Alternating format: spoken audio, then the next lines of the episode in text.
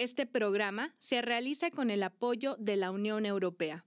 El contenido de este programa es responsabilidad exclusiva del Centro de Derechos Humanos de las Mujeres AC y no refleja la posición de la Unión Europea.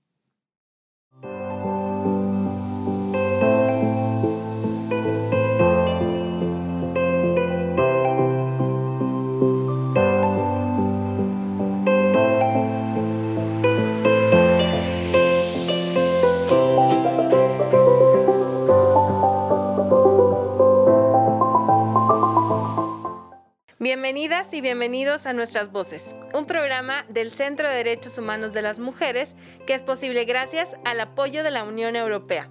Mi nombre es Marcela Zamudio.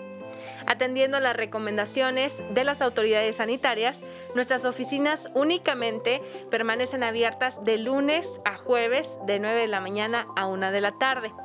Estamos ubicadas en la avenida Juárez número 4107B en la colonia Centro y nuestro número de atención es 614-415-4152 y los números de teléfono celulares 614-132-9104 y 614-255-0305. Hoy hablaremos del 11 de febrero, que es el Día Internacional de la Mujer y la Niña en la Ciencia. Con este motivo nos acompañan tres invitadas que se desarrollan en esta profesión. Nuestra primera invitada es Lori Ijar, candidata a doctora en ciencias por la Universidad Autónoma de Chihuahua. Su trabajo busca nuevos componentes activos para el tratamiento de cáncer mediante plantas nativas de Chihuahua. Posteriormente charlaremos con Amelia Valdés, quien es doctora en microbiología por la Universidad Autónoma de Chihuahua, quien ha dedicado su vida al estudio de las plantas. Y cerraremos las entrevistas con la doctora Norma Flores, quien trabaja en el Centro de Investigación en Materiales Avanzados SC de Chihuahua. Su interés se enfoca en el modelado molecular y la química conceptual con aplicaciones en celdas solares fotovoltaicas, diseño de fármacos y nanoquímica computacional. Acompáñenos para que conozca más sobre estas profesionales que están en la ciencia. Ya volvemos.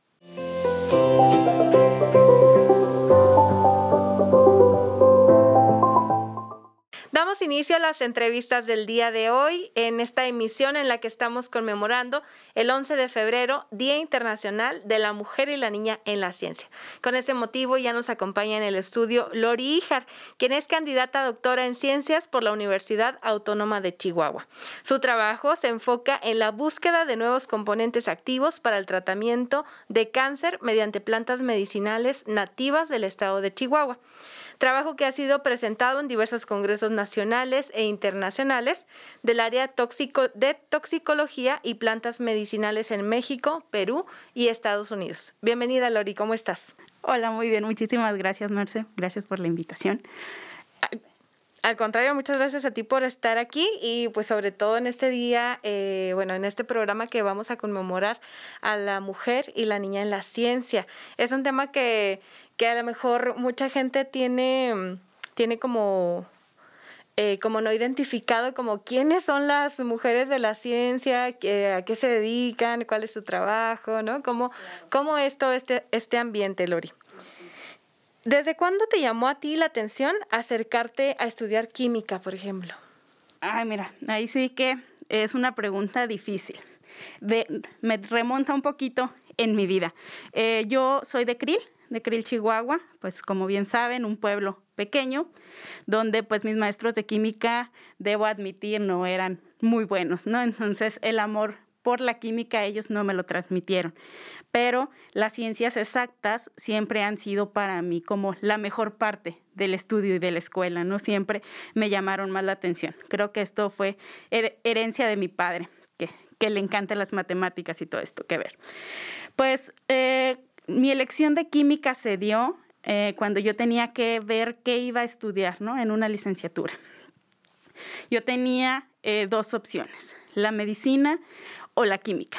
Pero en la química yo me acercaba más a la química bacterióloga parasitóloga, que como bien saben, pues es el químico clínico, ¿no? El que trabaja en el hospital. Porque a mí lo que más me gustaba era la biología, era las cuestiones médicas.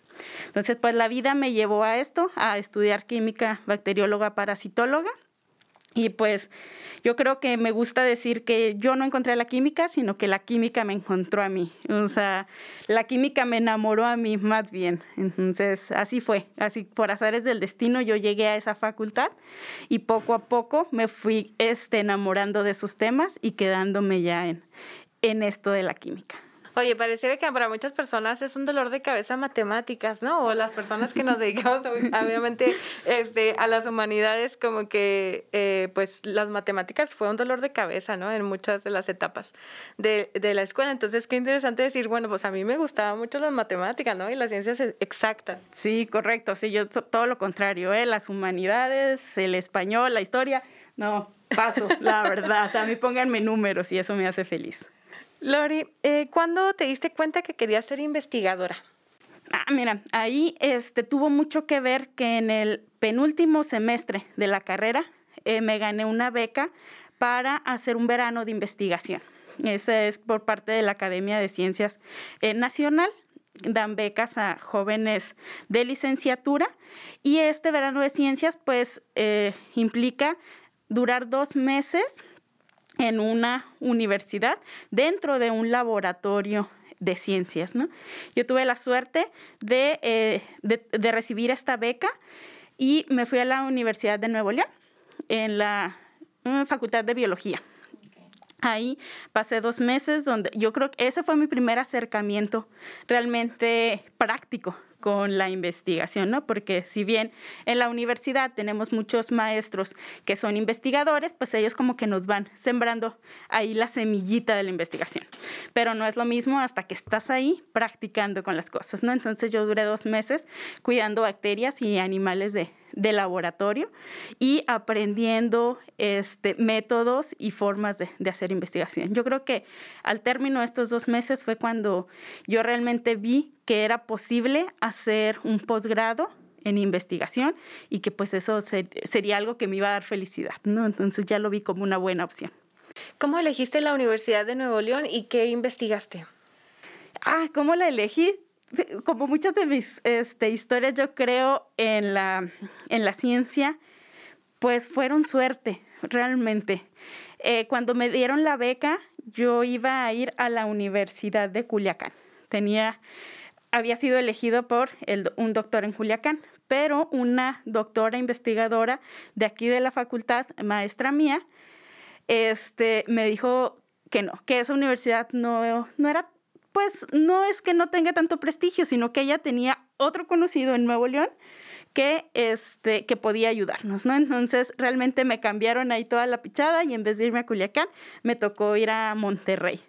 Y ellos con lo que trabajaban era con el extracto de los metabolitos de las bacterias, este, eh, atacaban eh, tumores murinos, que son tumores que este, se crean dentro de los ratones de laboratorio. O sea, se crean, digo se crean porque realmente sí los inoculas. Entonces, pues eso fue lo que hice dentro de esos dos meses, ¿no? Entonces, fue una muy grata experiencia. Lori, no sé si nos pudieras compartir un poco más sobre tu tesis de licenciatura, donde investigaste sobre la producción de biocombustibles a partir de desechos agroindustriales. Híjole, de eso hace tantos años que déjame hago un poco de memoria. Pero, este, sí, pues realmente cuando yo regreso de Monterrey, pues empiezo mi último semestre, ¿no? Ya, ya empieza esta cuestión de cómo te vas a titular, que cómo, este, cómo vas a salir realmente ¿no? de la carrera, cómo vas a obtener el título. Entonces yo elijo eh, hacer tesis.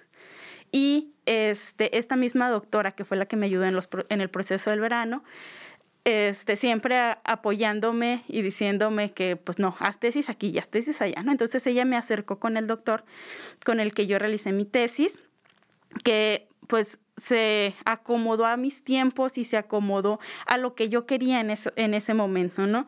Y pues como tú, como lo mencionaste, nosotros eh, utilizamos desechos agroindustriales, específicamente el pericarpio y el nejayote, que son desechos de la nixtamalización del maíz. En Chihuahua existen este, varias fábricas que hacen esto, justo eh, hacer la, este, la harina de maíz y se obtienen estos dos desechos. El pericarpio es la cascarilla de, del grano y el nejayote realmente son las aguas residuales de donde lo, lo ponen con cal. Entonces, pues hay un punto importante es que mi tesis no fue la que olió más bonito, nunca jamás. Entonces, porque todavía estos desechos nosotros los poníamos a calentar y creamos una fermentación, ya que de esta forma obteníamos el bioetanol, que era el objetivo, ¿no? El crear eh, o el obtener bioetanol a partir de estos desechos. Entonces, pues la tesis se basó en eso, en en modificar la metodología que estábamos utilizando para mejorar el rendimiento. Entonces, realmente eso fue lo que hice en ese primer encuentro que tuve con la investigación ya aquí en la facultad. ¿Cuánto tiempo aproximadamente eh, tardaste en, en, hacer esta tesis, en terminarla? Ah, la verdad, sí tardé alrededor de año y medio, pero creo que si me hubiera enfocado solamente a hacer eso, este, lo hubiera hecho más rápido. Lo que pasó fue que yo terminé la licenciatura, terminé mis clases y comencé a dar clases en un bachillerato. Entonces, pues ya el tener las dos, los dos trabajos, o, tanto la tesis como el trabajo, pues me hizo un poco más lenta la situación, pero este sí, yo creo me tardé como año y medio en titularme. Ok, muy bien. Y bueno, ¿cuáles son en tu, en tu tesis, eh, en la que habla sobre el tratamiento de cáncer, donde estás buscando nuevos componentes activos, eh, se refiere a que lo, se busca en plantas medicinales nativas de Chihuahua. Lori, ¿cuáles son las plantas eh, que se pueden llamar nativas de Chihuahua? Ay, pues plantas nativas de Chihuahua eh, existen muchísimas. La verdad, estamos, tenemos un estado muy extenso este, en el cual tenemos una gran vegetación eh, y de diferentes formas, ya que pues tenemos desierto, tenemos la sierra que está llena de vegetación, este, sobre todo en el verano, no tanto en el invierno. Tenemos también el bajío. Entonces, en cada una de las zonas existen plantas este, representativas, ¿no? Y eh, justo eh, leía que de es de todo el montón de plantas medicinales a nivel nacional en México, Chihuahua cuenta con el 20% de este. Entonces realmente tenemos una gran cantidad este, que pues ha sido usada por muchísimos años, ¿no? O sea, podemos nombrar la gobernadora, podemos nombrar este, los agritos, que es la que yo utilizo este, en, la, en la tesis, este, el mismo laurel, o sea, existe una gran cantidad. Yo creo que si las enlistamos todas, sí nos llevamos aquí un, un buen tiempo. sí, entonces pues nada más este, pues saber que existen y que, y que pues pueden ser utilizadas, ¿no? rescatar estos conocimientos. Lori, ¿cómo llegaste a, bueno, a decidir que querías eh, hacer esta investigación? Pues realmente cuando entro a la maestría me presentan como el abanico de investigaciones este, que estaban disponibles para mi generación, ¿no? Eh, hubo una sesión de entrevistas con los mismos doctores, directores de cada una de las tesis, eh, pues para conocer el proyecto y, y pues saber a cuál nos, quería, a cuál nos queríamos enfocar, ¿no? Eh, cuando la doctora Blanca, mi directora de tesis, presenta el proyecto, pues a mí me encantó. O sea, como lo mencionaba hace rato, yo entré a esto por la parte biológica, por la parte este, clínica, ¿no? Entonces, pues a mí me hablaban de cáncer y de, de tratamientos contra el cáncer y pues dije, sí, yo quiero esto, ¿no? Pero no fue tan fácil porque justo a un compañero también le brillaron los ojos con el mismo proyecto, ¿no? Entonces, pues fue como más esta entrevista con las doctoras y al final fue, fue su elección, ¿no? Este, de ellas a quién preferían en esos. Entonces, pues yo tuve la fortuna de que eligieron este, que yo entraba en ese proyecto, entonces pues ya, fui feliz realmente. ¿Solo una persona podía entrar a ese proyecto? Sí, solo una persona podía entrar. Sí, y había dos proyectos justos que tenían que ver con, con clínico y con cuestiones médicas, entonces mi compañero y yo estábamos los dos como pusimos la primera opción y la segunda, así como que queremos esos, pero pues ya, las doctoras, este, que incluso eh, esas dos doctoras están dentro de mi comité de tesis, entonces, pues sí, son las que trabajan esta área que me gusta. ¿En qué etapa está esta investigación o qué resultados son los que has obtenido hasta ahora, Lori? Es, este, es una pregunta muy interesante. Pues realmente llevamos, yo este, en lo personal llevo pues seis años trabajando en esto, pero pues como todo no es un trabajo eh, individual, es un trabajo en equipo, entonces diferentes eh, compañeros han estudiado la, la, misma planta, diferentes actividades biológicas y este, ahorita pues estamos en esto, en, en cuestiones de laboratorio, aún estamos en experimentos in vitro, que son este, cuando ponemos a las células este, de, en laboratorio en contacto con los extractos. ¿no? seguimos en estas cuestiones. Eh, pues realmente este, estos años de estudiar las plantas, pues nos ha dado como, nos ha abierto este conocimiento que existe de, de la revalorización de las plantas medicinales, ¿no? todos sabemos que un tecito este, puede ayudarnos para un dolor o algo así. Entonces yo creo que la ciencia está haciendo eso, revalorizando y, y poniendo como otra vez en auge esto de que los tratamientos pueden surgir de estos compuestos que están presentes en las plantas. Entonces, pues es lo que a mí me gusta, ¿no? Como utilizar este conocimiento ancestral y este, llevarlo a la mesa del laboratorio y demostrar que, que realmente sí, sí es este, que sí funciona eh, pero como todo, este, con medida, ¿no? O sea, también debemos considerar que pues los compuestos químicos presentes en la planta a altas concentraciones pueden no ser favorables para el organismo. Si nos recuerdas el nombre de la planta, Lori. Ah, sí, eh, el nombre científico es Rustrilobata. ¿Y el nombre común? Eh, se le llaman comúnmente aciditos o agritos. ¿Y cómo descubrieron, o sea, cuál fue la primera vez que dijeron, ah, esta planta podría tener, eh, ayudar a las personas que viven con cáncer de colon, nos decías? Sí, o sea, nosotros, este, trabaja, yo trabajo específicamente con este tipo de cáncer. Este, hay otros estudios con otras líneas de cáncer. Eh, la primera que, que realmente estudió esto fue mi directora de tesis en su tesis de licenciatura justo hace ya varios años. Entonces, ella con su este, directora de tesis en aquel tiempo fueron las primeras que empezaron como a, allá meterse un poco más de ciencia en esto, porque si bien este es una planta que ha sido utilizada este, para varios males gastrointestinales. O sea, hay mucha gente este, que ya la conoce y que sí la, la ha utilizado comúnmente, ¿no? Entonces, y pues en, en Chihuahua en varios lugares este, la conocen. Sí, cuando digo Rustri Lobata, la gente así como que no, no la conozco, pero a veces así que no, a gritos, ah, sí. Entonces, yo no he tomado de esa, ah, no, de esa sí. sí, sí, claro, entonces ya la, la conversación cambia, ¿no? Pero sí, así es. ¿Y dónde la encuentran esta planta? Realmente eh, se encuentra en, diversos lugares del estado. Este, en el municipio de Guerrero, en el municipio de Namiquipa también se ha encontrado, en el municipio de Bocoina, eh, creo que también en el municipio de Cuauhtémoc, en, la, en las partes más frías. Este, pero sí, sí hay diversos puntos del estado en el cual se encuentra. Lori, y bueno, llegando, eh, que tú pudieras llegar en tu tesis a decir que, que sí tiene o sea, comprobar, ¿no? Esta teoría de que es buena para el cáncer de colon, ¿qué seguiría?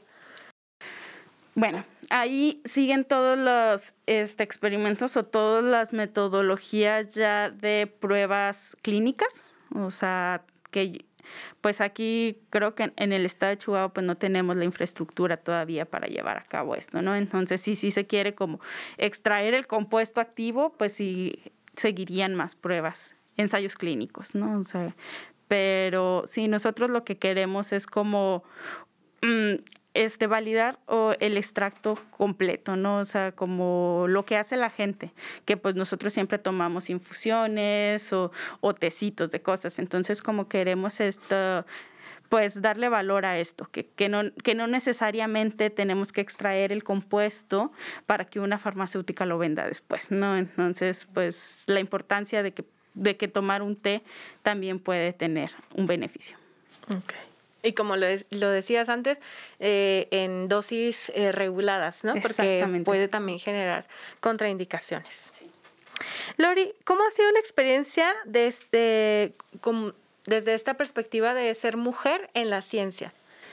Muy bien, pues mira, realmente mi experiencia personal ha sido muy buena porque como ya te lo mencionaba anteriormente, yo tuve la fortuna, este, tengo la fortuna de contar con una directora eh, de tesis mujer y dentro de mi comité de tesis también este, existen otras dos doctoras, eh, una de aquí de Chihuahua, la doctora Carmen, y una este, doctora del CIMBESTAB en la Ciudad de México de las cuales pues yo he aprendido muchísimo. O sea, creo que a ellas les tocó la parte más difícil de ser científicas porque pues comenzaron este camino mucho antes, ¿no? Entonces, ellas me han enseñado muchísimo, me han este, abierto las puertas de, de sus laboratorios y pasado todo su conocimiento, ¿no?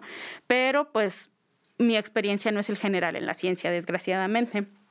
Entonces, aún seguimos que este, teniendo que los puestos eh, más altos siguen siendo ocupados por hombres y pues no nos libramos ni del acoso ni del machismo también en estos centros de investigación, ¿no? es como en todas las profesiones. Entonces, pues no estamos exentos de estos problemas. Eh, pero yo creo que ahorita es un buen tiempo este, para eh, hablar de la mujer en la ciencia. Eh, se han creado redes de mujeres, eh, hemos estado más en contacto justo el año pasado que empieza todo esto de la virtualidad y de que pues había, entre comillas, más tiempo libre para todos nosotros encerrados en casa, se crea una página de Facebook llamada Científicas Mexicanas. Y este, pues realmente empezó a subir sus números de participantes, ¿no? O sea, para, a mí me invitaron a, este, a la página y me parece impresionante cómo semana a semana el número de participantes crecía, ¿no? Quiere decir que habemos muchas científicas este, en México, ¿no? Y entonces el, el hecho este de encontrarnos y crear un lugar exclusivo para nosotras, pues a mí me pareció muy genial, ¿no? O sea, de quien lo creó. Y aparte también este, hay en la actualidad varios programas que ayudan a pues a crear estas redes tanto de mujeres este, con niñas también. Hay otro programa del cual eh, no, no, me ha tocado ser parte, pero eh, lo conozco y estuve eh, inmersa en, una, en unas pláticas con ella. Se llama, mm, déjame, recuerdo, déjame, aquí lo anoté porque ya se me olvidó. Eh, sí, mujeres, mujeres líderes en STEAM que STEAM es ciencia, tecnología, ingeniería y matemáticas. Y es, está muy interesante, siempre me, este, me ha gustado mucho porque pone en contacto a una mujer que ya está en estas áreas de la ciencia, que, que ya tiene como un camino recorrido, la pone en contacto con una este, joven de bachillerato entonces, para que el objetivo sea como el acompañamiento en la elección de carrera. Entonces, pues es, es muy interesante. El año pasado eh, yo di un curso de, en clubes de ciencia donde me tocó conocer a una, este, a una jovencita que está por salir de la prepa en este semestre y ella salió de ese proyecto. Y realmente las herramientas que les dan y la seguridad que, se les, este, que les transmiten a estas jóvenes, pues es mucha. Entonces, realmente todos estos programas y todas estas eh, pues, redes que se están creando en la actualidad, yo creo que han venido a reforzar muchísimo este, y a posicionar a la mujer en la ciencia como lo que es, ¿no? Eh, ya un pilar muy importante. Qué importante y qué buenas noticias, ¿no, Lori? Saber que el camino para otras mujeres que se quieran dedicar a la ciencia, niñas y adolescentes, eh, pues está muchísimo eh, más, muchísimo más diferente que, que a, las mujeres que estuvieron antes, ¿no? Que el camino que ya recorrieron. Eh, ¿Qué mensaje le darías a las niñas que quieren ser científicas, Lori? Ah, aquí sí, yo creo que el mensaje que yo les daría no sería muy diferente al que le daría a cualquier otra niña, ¿no? O sea, si algo les gusta, si algo les apasiona, pues busquen la forma de llegar a eso por las por el lugar y la, el camino que ellas deseen, ¿no? O sea, este sí, que, que, busquen lo que les gusta y se metan y encuentren, eh, ya sean Facebook páginas o este, videos en YouTube, ¿no? que busquen lo que les apasiona y les gusta. Y yo creo que el mensaje sería como que no se queden con dudas, que pregunten. Yo creo que, pues a mí, este, eh, en, mi, en mi tiempo era muy común que las mujeres no preguntáramos tanto, ¿no? Que, que, nos enseñaran a quedarnos más calladitas y pues después investigábamos nuestras dudas. Pero yo creo que no, que ya esos tiempos ya, ya no, ya no, no, este, ya no debemos seguir así. Las niñas deben de preguntar todo lo que no, no sepan, que empiecen a, a este, externar sus dudas y sobre todo su opinión. Que externen también su opinión este, que no se queden calladas, porque pues a lo largo de la historia las mujeres hemos estado calladas, ¿no? Entonces podemos hablar de muchas mujeres en la ciencia a las cuales no se les ha reconocido su trabajo. Entonces creo que ya no más, ¿no? Entonces desde niñas empezar a hacer este ejercicio de hablar, de hablar y de empezar hacernos escuchar, ¿no? O sea, ya no necesitamos este, estar detrás de, de alguien más. ¿no? me recordé, cuando estaba analizando esto, recordé a la señora Lavoisier, que así la conocemos en la historia, ¿no? La señora Lavoisier, pues, esposa de Lavoisier, pero realmente ella era la encargada de hacer todos los dibujos y todos los bocetos de los libros que él dio a conocer, ¿no? Entonces, pues ella hizo la mitad del trabajo y no está tan reconocido. Entonces, pues yo creo que, que sí, o sea, darle voz a estas, este, a estas niñas y darles pues, las plataformas para que lo hagan. Si hubiera una científica eh, que pudieras mencionar de la que más admiras o que, que te inspiró algo, Lori, ¿quién sería? Ah, pues realmente hay varias, ¿no? O sea, como que voy conociendo historias de científicas y este y me doy cuenta de que cada una de ellas pues tiene algo admirable, ¿no? O sea, algo, algo que, bueno, yo creo que la más conocida, que, que, la mayoría de la gente sabe de su existencia es Marie Curie, con dos premios Nobel, o sea, una mujer con dos premios Nobel, pues realmente es algo para este, replicarse eh, muchas veces, ¿no? O sea, incluso su hija tiene un premio Nobel, o sea, en esa familia. E, era este, así como que todos desayunaban con su premio Nobel a la, a la mano, ¿no? Pero, este, pues esa es la más conocida, pero Rosalind Franklin yo creo que es una de las este, historias que, que también como me hizo pensar muchas cosas. Rosalind Franklin ayudó a descubrir la estructura del ADN, pero nunca fue reconocida todos conocemos y todos nos hacen este, estudiar que Watson y Crick fueron los que eh, nos demostraron cómo era el ADN. Pero sin las fotografías y sin los estudios que Rosalind Franklin, eh, perdón, Franklin este, realizó, este, no, no hubiera sido posible. Entonces, sí. Y pues creo que es un buen momento para mostrar o para hablarte sí, de este libro que te, que te, traje aquí, que se llama Mujeres de Ciencia, que está hecho por Rachel Ignotowski y habla de 50 eh, pioneras intrépidas. Realmente es un libro hecho para este, para niñas.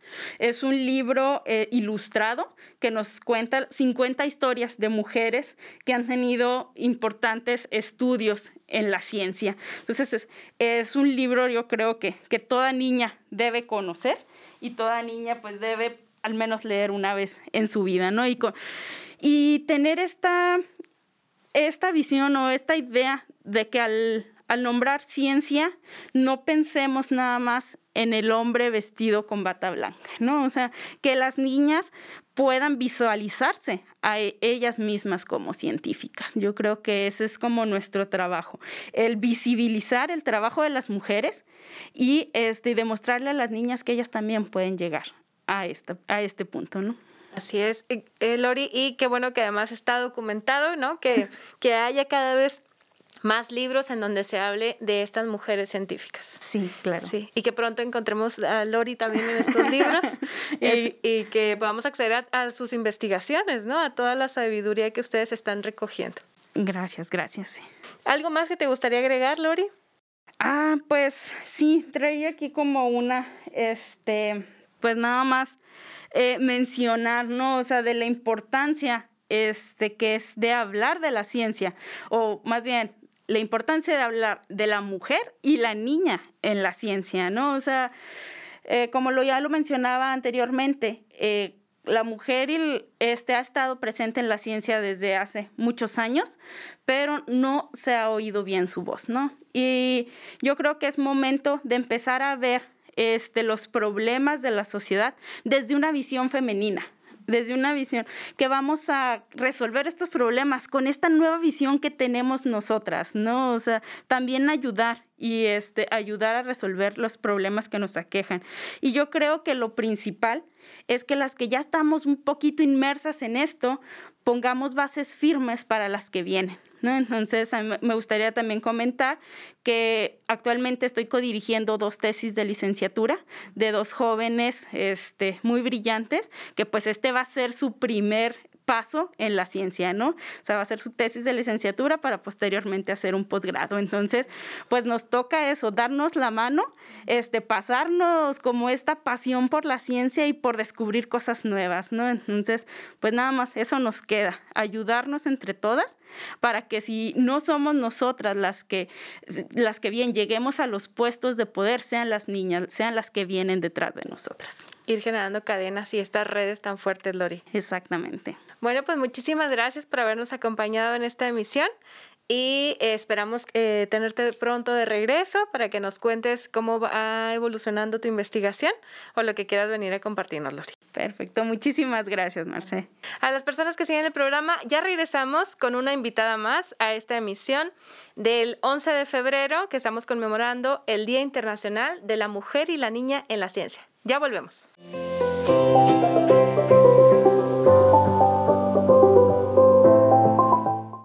Estamos de regreso con otra entrevista para el programa de Nuestras Voces y ya nos acompaña en el estudio Amelia Valdés Aguirre. Ella es químico, bacteriólogo, parasitólogo y tiene una maestría en inmunología por la Facultad de Ciencias Químicas de la Universidad Autónoma de Chihuahua. También cuenta con un doctorado en microbiología en la Facultad igual de la Universidad Autónoma de Nuevo León y fue catedrática en la Facultad de Ciencias Químicas de la UACH de 1981 a 2009. Y en este programa que estamos conmemorando a la mujer y la niña en la ciencia, pues nos da un gusto recibirte, Amelia. ¿Cómo estás? Muy bien, gracias. Encantada de estar aquí con ustedes. Al contrario, muchas gracias por acompañarnos y queremos empezar como a contar esta historia de cuándo fue el momento en el que te enamoraste de la química o que dijiste, bueno, no sé si de niña pasó, ¿no? Que dijeras, ah, yo quiero ser química, entonces, o si, o si tenías el conocimiento, ¿no? De que podía ser química. Bueno, es, la historia es muy simpática. A mí, me, cuando yo era niña, me gustaba mucho ver a mi madre cocinar. Eh, y, y no era consciente de que eso que estaba lloviendo era química pero me fascinaba la cocina no porque era una no porque fuera una obligación de la mujer ni mucho menos sino porque eh, yo lo consideraba un espacio en el que la materia se transforma y después mucho después me hice consciente de que de que lo que quería era estudiar química. De que lo que te interesaban eran los procesos, ¿no? Así es. El, el resultado y ver todo toda la magia de la, de la cocina. ¿Y cuándo te diste cuenta que, que querías ser investigadora?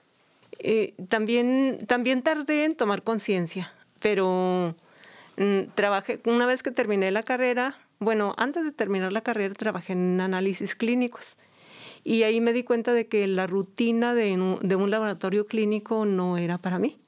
Y entonces a mí me gusta mucho dar clases eh, me contrataron en la Facultad de Ciencias Químicas y ya dando clases me di cuenta de que lo que más me llamaba la atención, bueno, una de las cosas que me llamaba la atención en ese ámbito era la investigación, porque siempre he sido muy curiosa.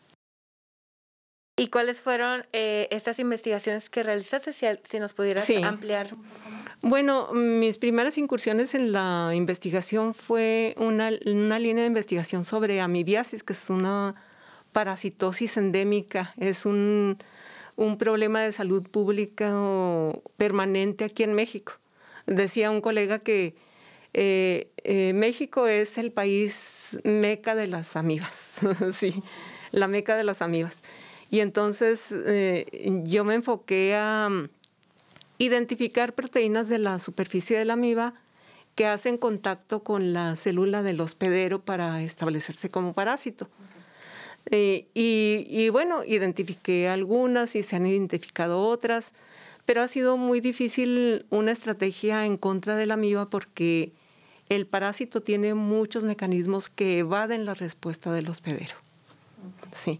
Y otra línea de investigación que fue, fue una que empecé a realizar en el CIMAB, Centro de Investigación en Materiales Avanzados, fue análisis de, moléculas que compitieran por la glucosa, em, em, bueno, enfocada hacia, hacia pacientes que viven con diabetes.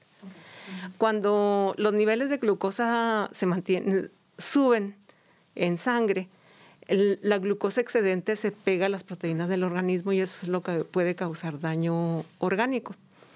Eh, si, si al siguiente día bajan o en las siguientes horas bajan los niveles de glucosa a niveles normales, la glucosa se despega.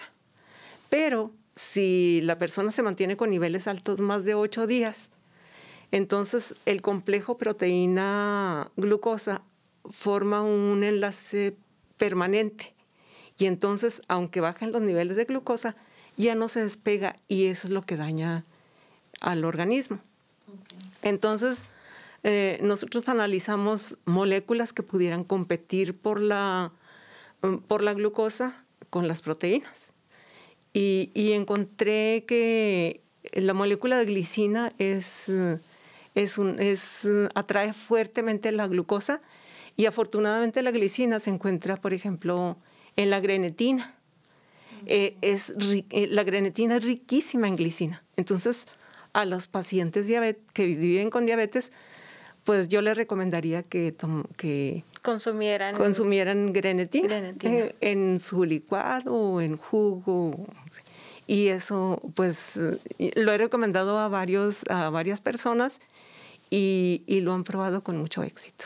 ¿Cómo se, eh, se puede reproducir esta, mm, pues, esta investigación? Eh, a lo que me refiero es cómo se hace llegar a las personas, a la, a la ciudadanía en general.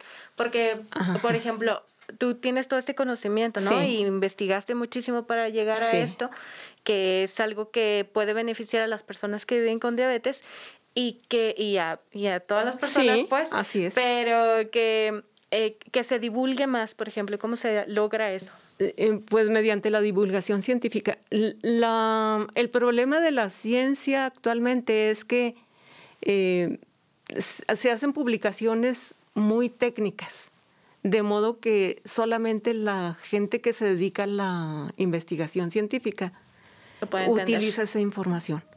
Entonces hace falta que hagamos divulgación científica. De hecho, cuando yo me jubile, uno de mis propósitos será hacer divulgación científica. Eh, he tenido, después de, jubilarme, he seguido con muchas actividades que no me han dejado, bueno, no me he dado tiempo suficiente para hacer divulgación científica. Este, he escrito dos libritos que son biografía de mujeres científicas notables. Eh, de una de ellas se sabe mucho y de la otra no se sabe nada, pero sí es necesario que hagamos divulgación científica.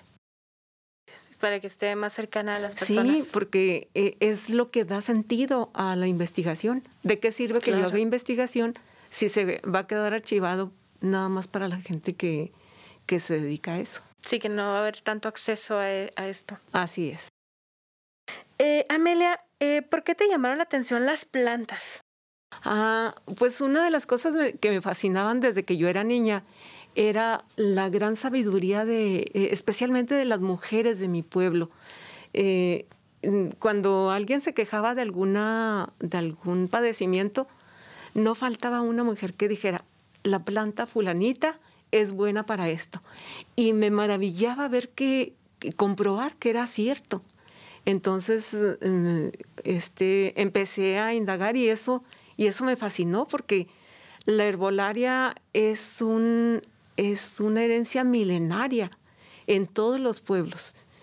Y, y, que hay infinidad de plantas que no nos alcanzaría la vida para, para investigar todo en ese mismo sentido, ¿qué son las microdosis y para qué sirven, Amelia? Ah, muy bien. Las microdosis son una forma distinta de utilizar el conocimiento de la herbolaria.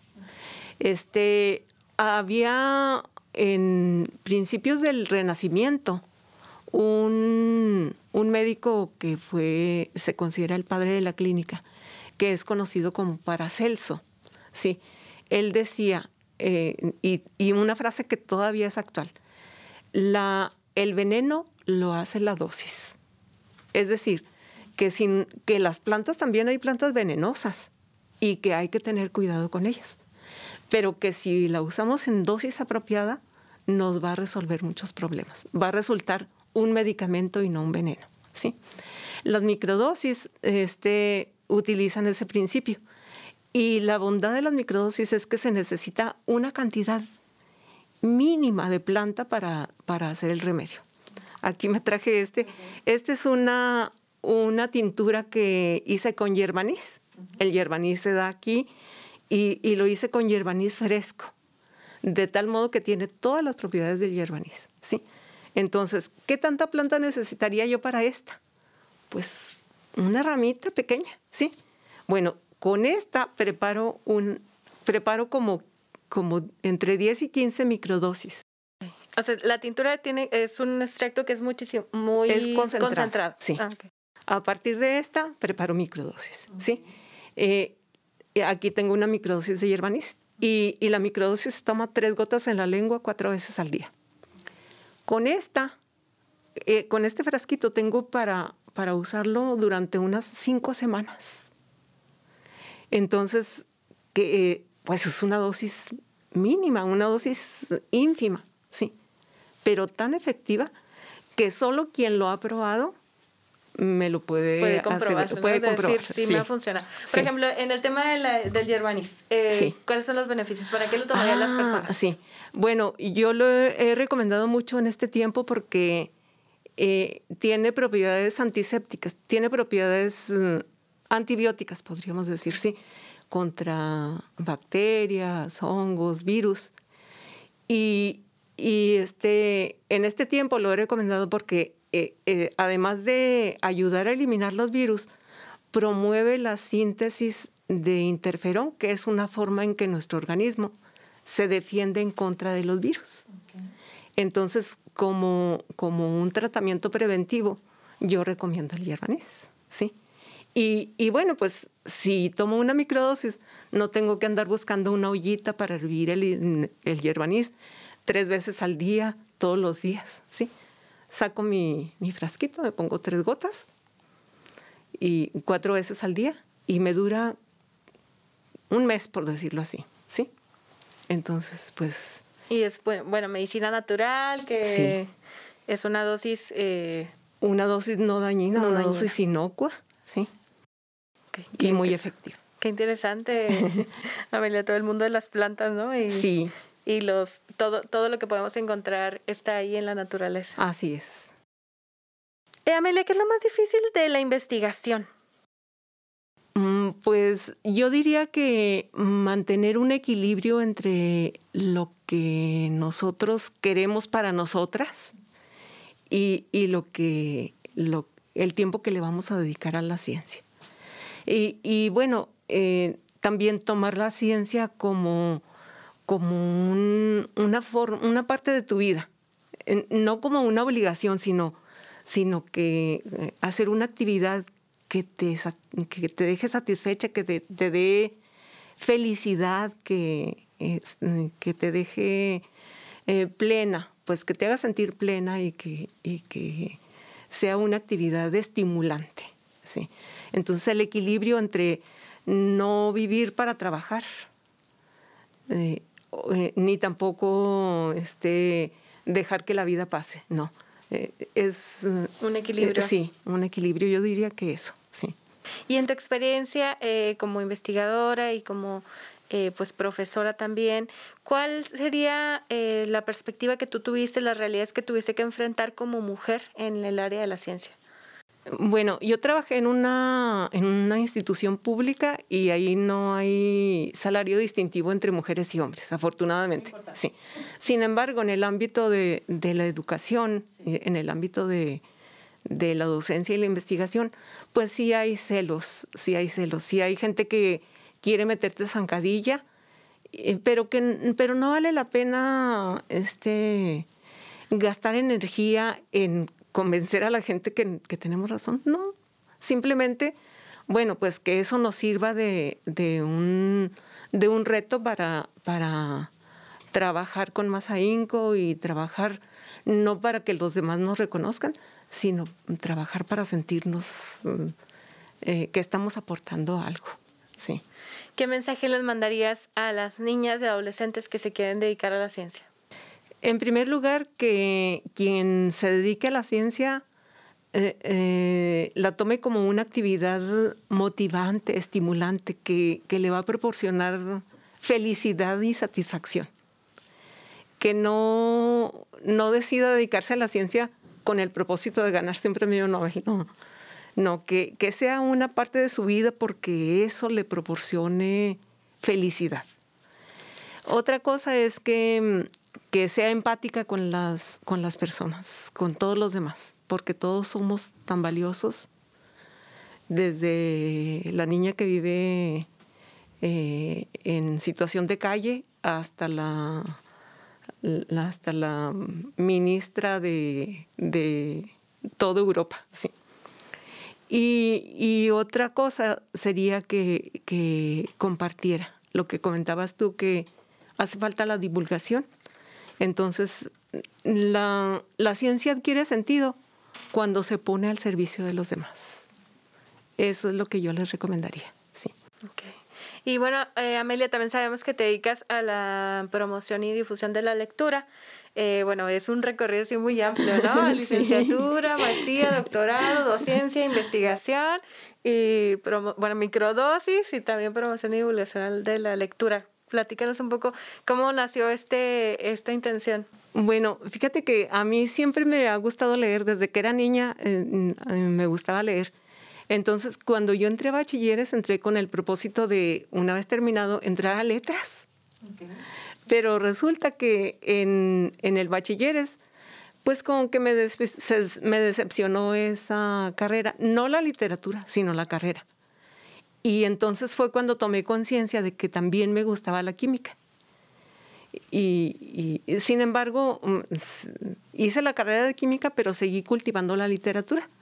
Y la literatura es algo, bueno, la lectura es algo que a, mí me proporciona también felicidad.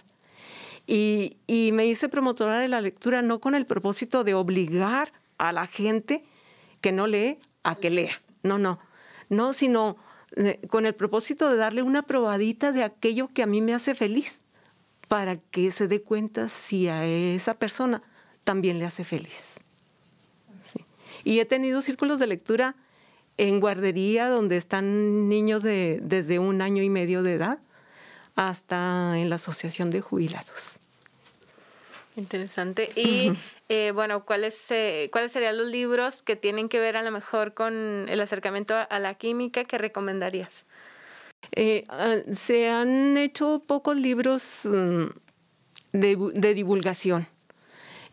cuando encuentro algún libro que, que, pienso que sería muy bueno para iniciarlo en la, en la ciencia, me encuentro que hay mucha densidad y que necesita mayor profundidad. De hecho, el libro de la biografía de María Curie lo escribí como una necesidad porque en la facultad me invitaron en 2011 a que diera un taller para niños. Porque en 2011 se cumplieron 100 años de que le dieron el Premio Nobel de Química a, María Curie. Y entonces eh, fue el Año Internacional de la Química. Este es, fue el Año Internacional de la Química. Y entonces yo dije, ¿cómo voy a, explicarles a los niños por qué, por qué se hace este, por qué se festeja este año internacional de la química? Y entonces, pues Aide Borunda y yo nos uh, hicimos mancuerna. Ella hizo las ilustraciones maravillosas porque un, libro para niños sin ilustraciones no, no es para niños. No les atrae. ¿No? Eh, y este y bueno, pues fue realmente una necesidad. Y en ese caso, mm, tengo algunas ideas de, de, seguir haciendo divulgación de la ciencia. De hecho, es una introducción. Cuenta la historia de una mujer extraordinaria que, que este, destacó y que también tuvo dificultades. Ella tuvo dificultades muy grandes, mucho más grandes que las que enfrentamos actualmente. Y sin embargo, ella tenía eh, plena conciencia de lo que quería hacer, les, eh, hizo lo que le satisfacía y, y logró dos premios Nobel. Sí. Pues qué interesante. ¿Dónde podríamos encontrar este, este libro? Eh, pues bueno, esta publicación porque sí, es un libro. sí, este no está, bueno, dejé algunos libros en, en alguna editorial que ahorita por la pandemia pues no está, no está funcionando, pero este, no sé, a lo mejor en, en el Facebook me pueden mandar un inbox y, y, se comunican conmigo y ya nos ponemos de acuerdo cómo, cómo hacérselos llegar. Sí. En Facebook estás como Amelia, Amelia Valdés. Valdés y es un cielo azul con nubes porque hay muchas Amelias Valdés. Sí. ¿Algo más que te gustaría agregar, Amelia? Sí. Pues me da mucho gusto que me hayan invitado eh, y les digo a las niñas especialmente que, que no le tengan miedo a la ciencia, que la ciencia es algo que se disfruta, que lo viven y que, y que si se deciden dedicarse a esto, que lo abracen con todo el amor y van a salir cosas muy, muy positivas para todos. Pues muchísimas gracias por compartirnos acerca de tu trabajo, tu trayectoria y pues por seguir haciendo difusión y promoción de la lectura. Gracias por invitarme. A todas las personas que siguen ese programa, ya regresamos con una entrevista más en este mismo tema de la mujer y la niña en la ciencia. Ya volvemos.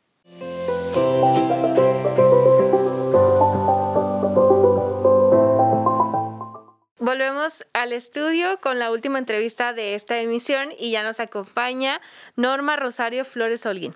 Ella es eh, Realiza investigación para el Centro de Investigación de Materiales Avanzados SC de Chihuahua.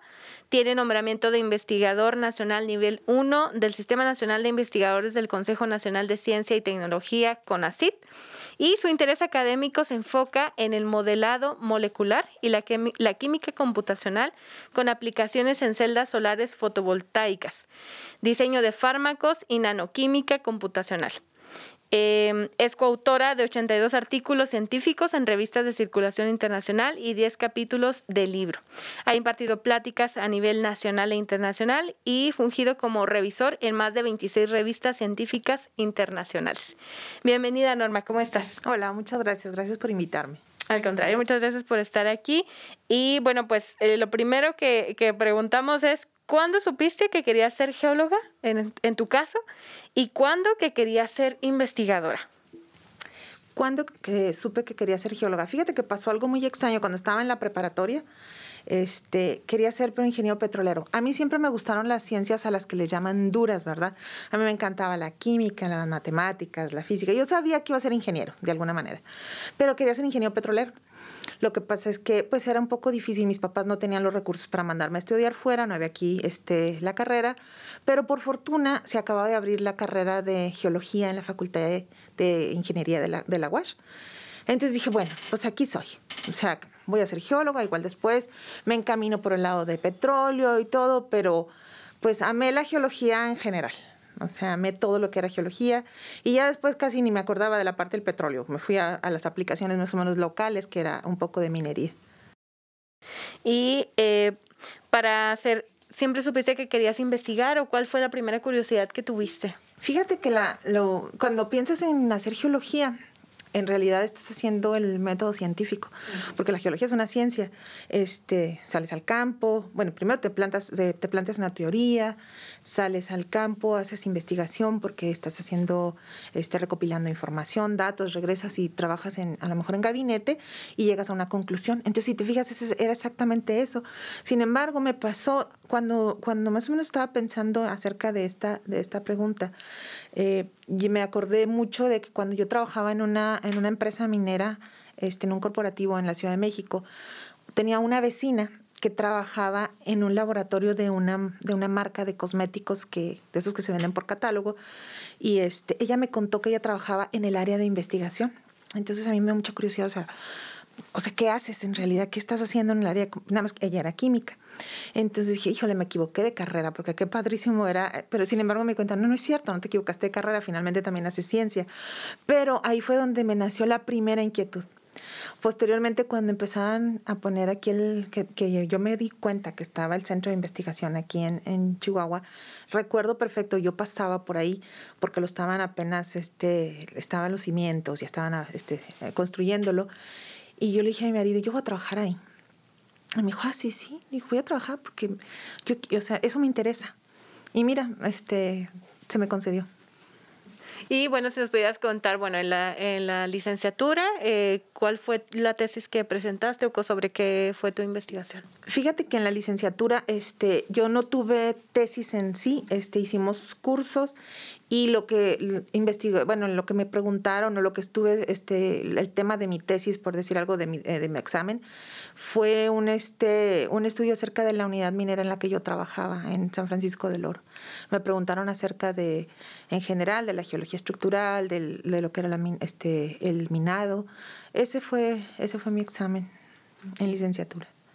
Y bueno, también si nos pudieras eh, platicar un poco sobre eh, los temas que has investigado posteriormente, ¿no? En maestría, en doctorado. Ok, bueno, cuando ya decidí que me iba a dedicar a...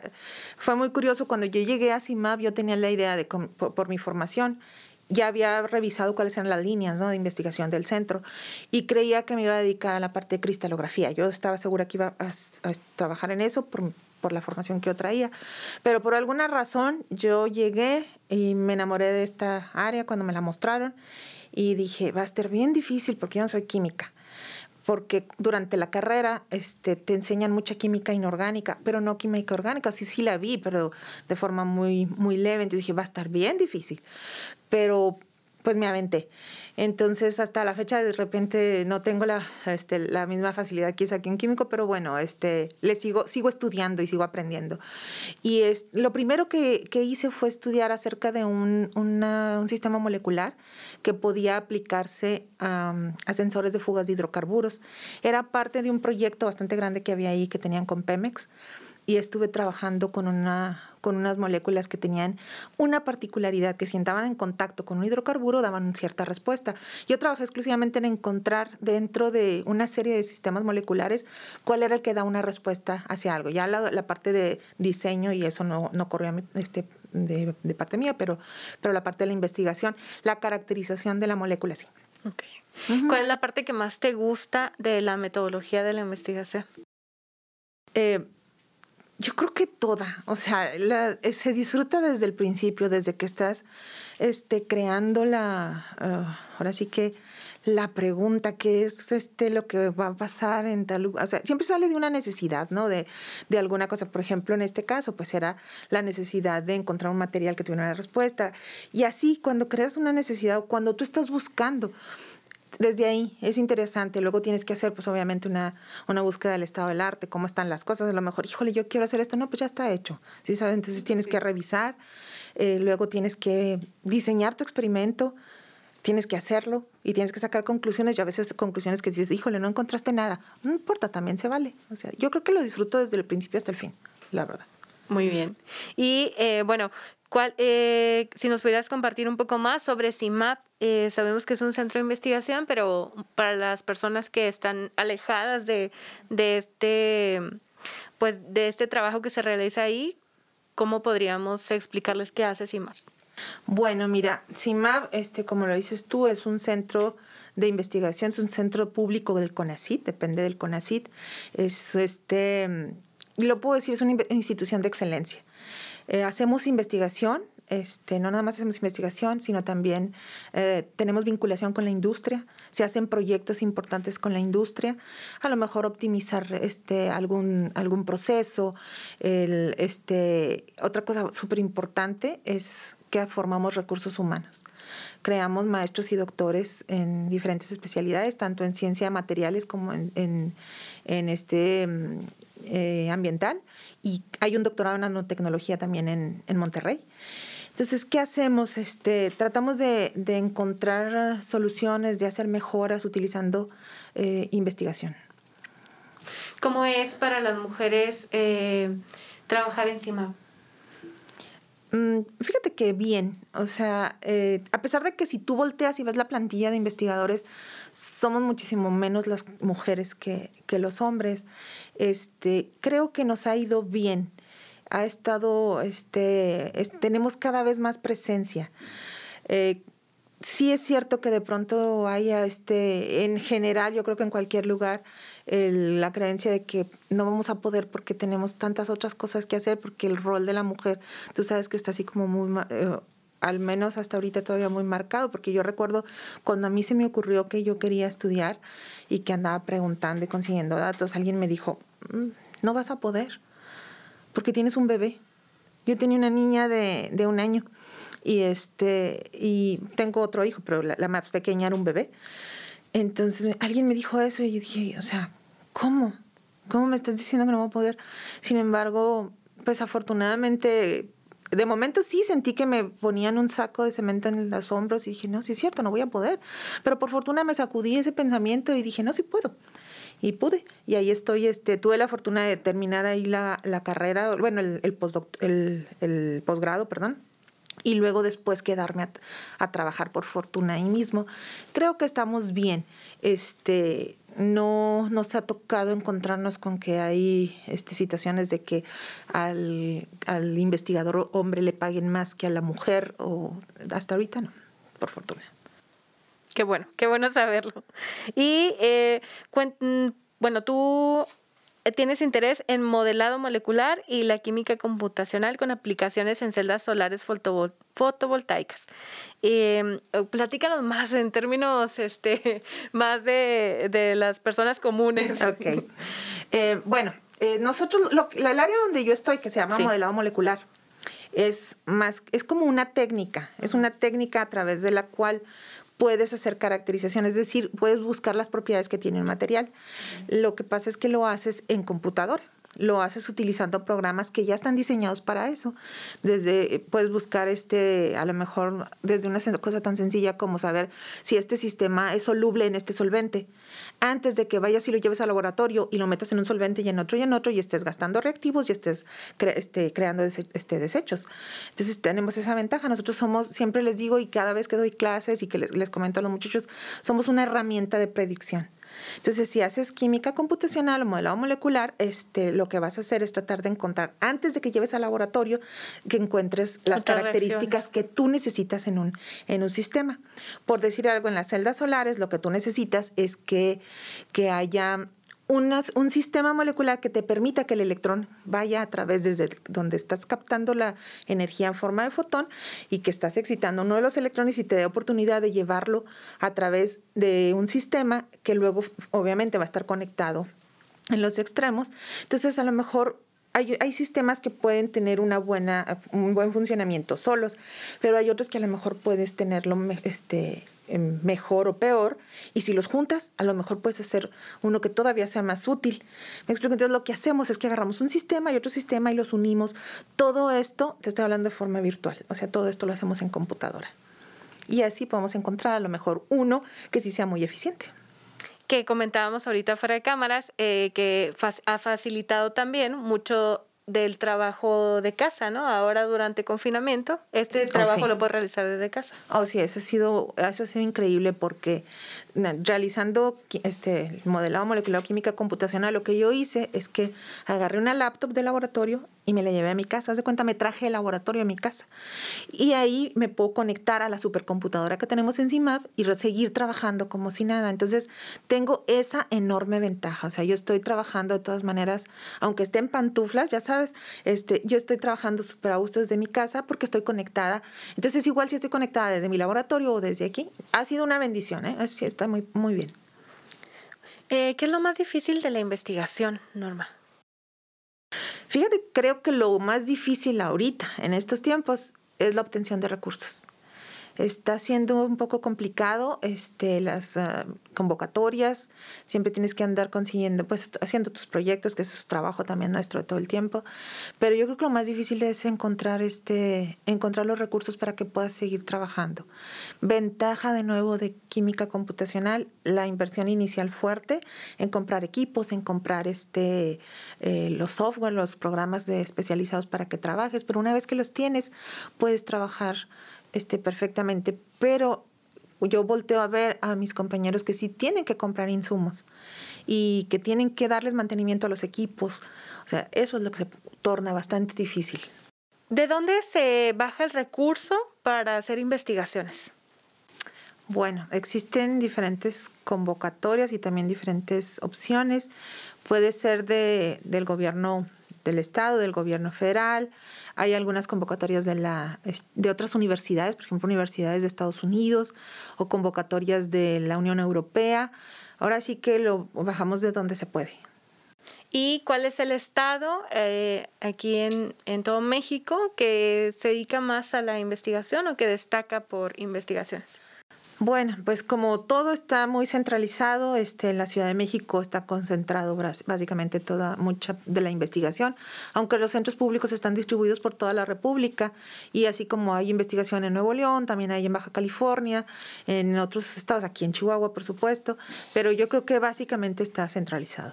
¿Y habría algún tema en específico que llame más la atención a algunos eh, lugares del país por regiones o eh, sí, yo creo que sí, porque algunos de los centros tienen, están este, enfocados dependiendo de, de, la zona.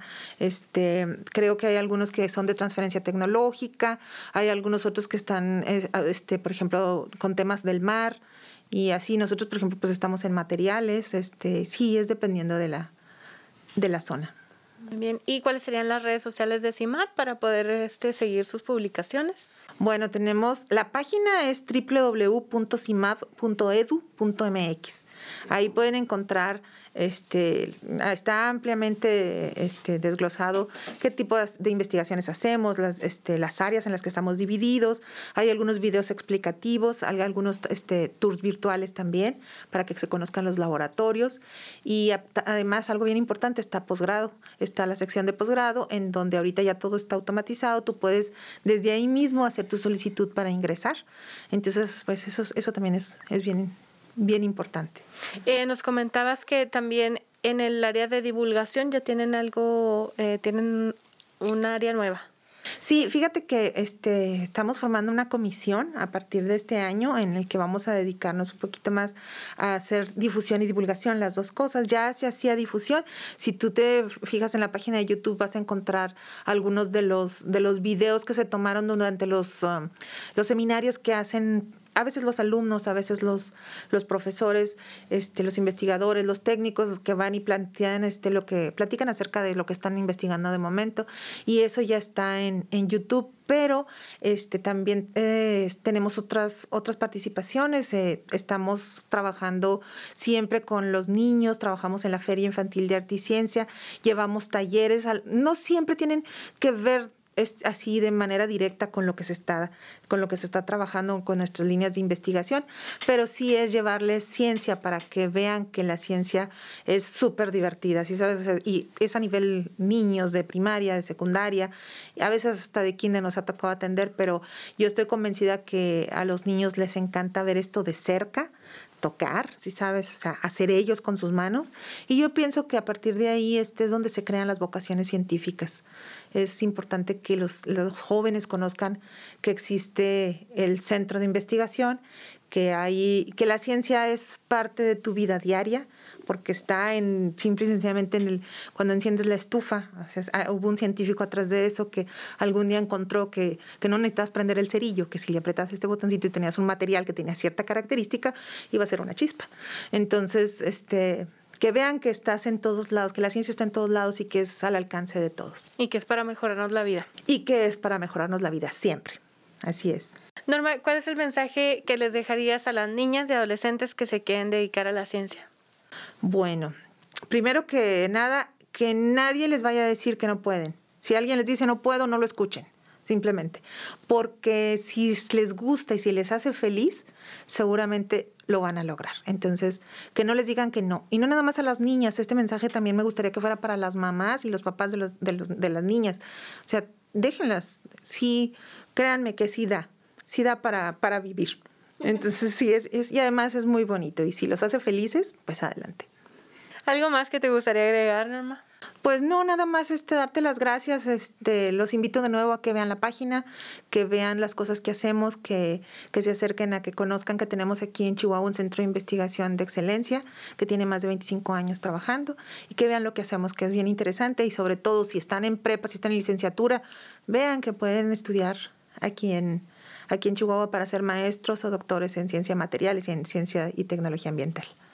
Y bueno, finalmente, eh, eh, ¿tú personalmente eh, celebras esta fecha, el 11 de febrero? O... Ah, por supuesto, claro que sí, lo celebramos, este, em, participando en ahora sí que en todo lo que nos inviten, ¿sí sabes? En todo lo que se puedan, en que nos inviten, estamos ahí participando. Este, no sé si me adelanto porque la verdad no tengo la certeza de si vamos a tener un conversatorio que estaba en, en, en este, se estaba creando, no estoy segura si va a ser esta semana o la siguiente, pero vamos a estar por ahí en redes sociales y ya tendremos la oportunidad de avisarles. Muy bien. Pues muchísimas gracias eh, por estar en este programa y pues de una vez eh, te felicitamos a ti y a todas las eh, entrevistadas del día de hoy y pues a las personas que siguen el programa de Nuestras Voces, sigan la trayectoria de estas mujeres científicas que están haciendo historia en Chihuahua, en México y en todo el mundo. Muchas gracias. Ya volvemos para cerrar esta emisión.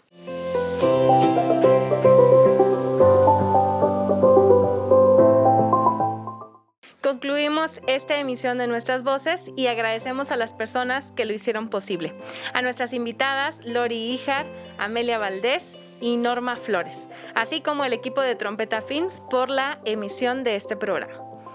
No se pierda el siguiente programa el miércoles 17 de febrero a partir de las 12.30 del mediodía, donde hablaremos sobre derechos humanos. Sigue nuestro programa a través de las redes sociales del CEDEM. Encuéntranos en Facebook como Centro de Derechos Humanos de las Mujeres, en Instagram y Twitter como arroba CEDEM, en YouTube como CEDEM Chihuahua y en Spotify como Nuestras Voces CEDEM Chihuahua. Nuestras Voces es posible gracias al apoyo de la Unión Europea. Mi nombre es Marcela Zamudio, lo espero en el siguiente programa. Hasta pronto.